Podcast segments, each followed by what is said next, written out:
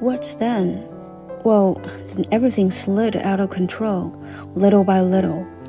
The whole hostage drama took several hours, but the negotiator got caught up in the traffic and ended up stuck behind the worst multi vehicle pileup of the year on the motorway.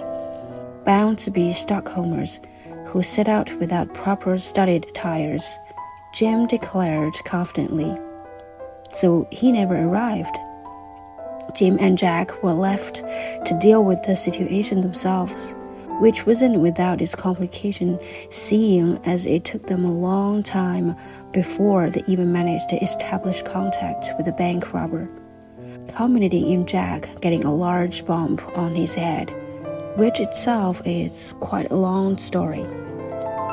But eventually, they managed to get a phone inside the apartment, which is an even longer story.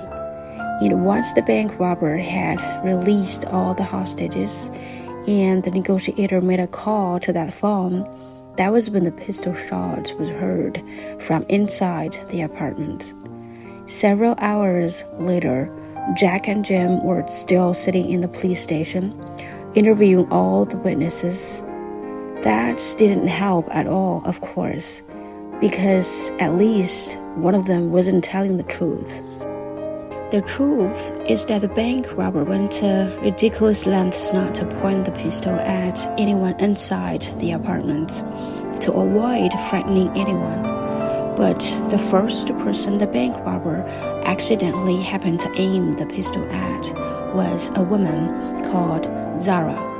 She's somewhere in her 50s and uh, beautifully dressed in the way that people who have become financially independent on the back of other people's financial dependency often are. The funny thing is that when the bank robber rushed in, stumbled, and ended up waving the pistol in such a way that Zara found herself staring straight down the barrel of the gun. She didn't even look scared. Another woman in the apartment, on the other hand, let out a shriek of panic. Oh, dear Lord, we're being robbed. Which seemed a little odd because the bank robber had absolutely no intention that this bit should be a robbery.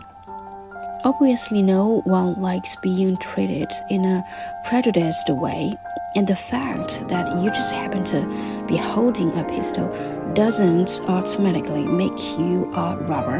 And even if you are, you can still be a bank robber without necessarily wanting to rob individuals. So when another woman cried, Get your money out, rather, to her husband, the bank robber couldn't help feeling rather insulted. Not unreasonably, really.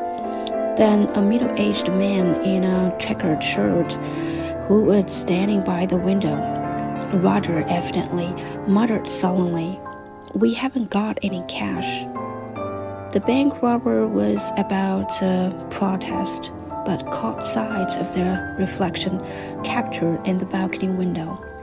A figure with a masked face armed with a pistol, and the other people in the room one of them was a very old woman, another was pregnant. A third looked like she was about to burst into tears. They were all staring at the pistol, eyes wild with fear. No one's wilder than the eyes staring out through the holes in the ski mask and the reflection. Then the bank robber reached a crushing realization. They are not the captives here. I am. The only person who didn't look remotely scared was Zara. That is when they heard the sound of the first police sirens from down in the street.